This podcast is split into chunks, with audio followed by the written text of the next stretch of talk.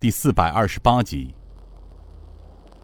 蔡兴敏并没有因为高怀文的出言不逊而恼怒，他还是平静的点头道：“大明法律也许对许多平民百姓来说是千万中的利奴，但对朝廷高官来说，它只是工具而已。”因为大多数贪官污吏都不会因为贪污腐化而被杀的。自古官场不贪赃枉法的官员有多少？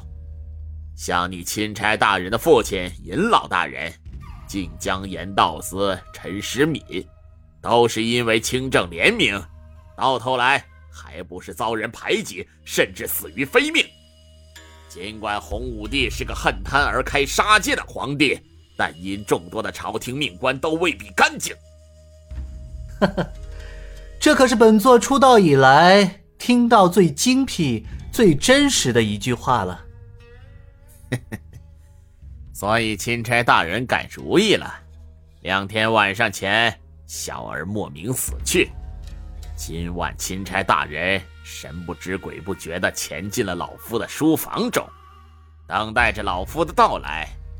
不会是，只是来跟老夫说话聊天这么简单吧？尹建平坐了下来，静静地看着眼前的这位久经官场的老将，他不得不由衷地佩服蔡兴民。这一年前在江宁就该死的人，这一年之后却好端端地变成宛城知州，这对他来说，从堂堂一个省府封疆大吏，数千万两贪墨财产。在他的身上，只是一件小的不能小的事情而已。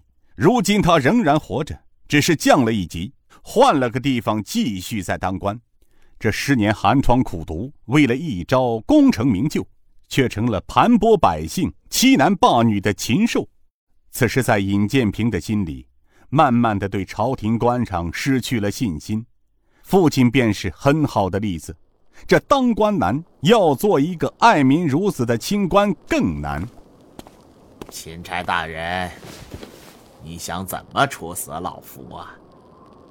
蔡兴敏坐到了尹建平对面，轻声问道。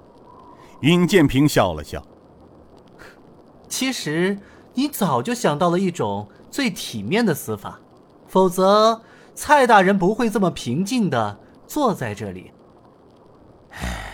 儿子死后，老夫看到你的留书，就应该想到这一层的。一个体面的死法，很有意思。儿子突死，他的父亲因老来丧子，痛心疾首，在书房中自缢而亡。这个理由。应该也够充分的了。这样，不但夫人、小女可逃过一劫，而老夫我也死得其所呀！高怀武恨声道：“老狗，临死还像赴宴似的！你不死，今后宛城还会有更多善良的百姓因你而死。别磨磨蹭蹭，痛快点！”高怀武把手中的白绫丢在蔡兴民手上，蔡兴民无奈的笑了笑，又对尹建平问道：“啊，对了，钦差大人，前几天我那小畜生派出追杀刘都尉全家的严师爷，他们大概也回不来了吧？你知道此事？老夫明白了。”至于追杀刘都尉一家之事，老夫并不知情。那是小儿死的当晚，老夫从侍卫口中得知此事的。钦差大人，可否帮老夫一个忙啊？你是想让我把桌上的箱子带走？是，请钦差大人帮个小忙。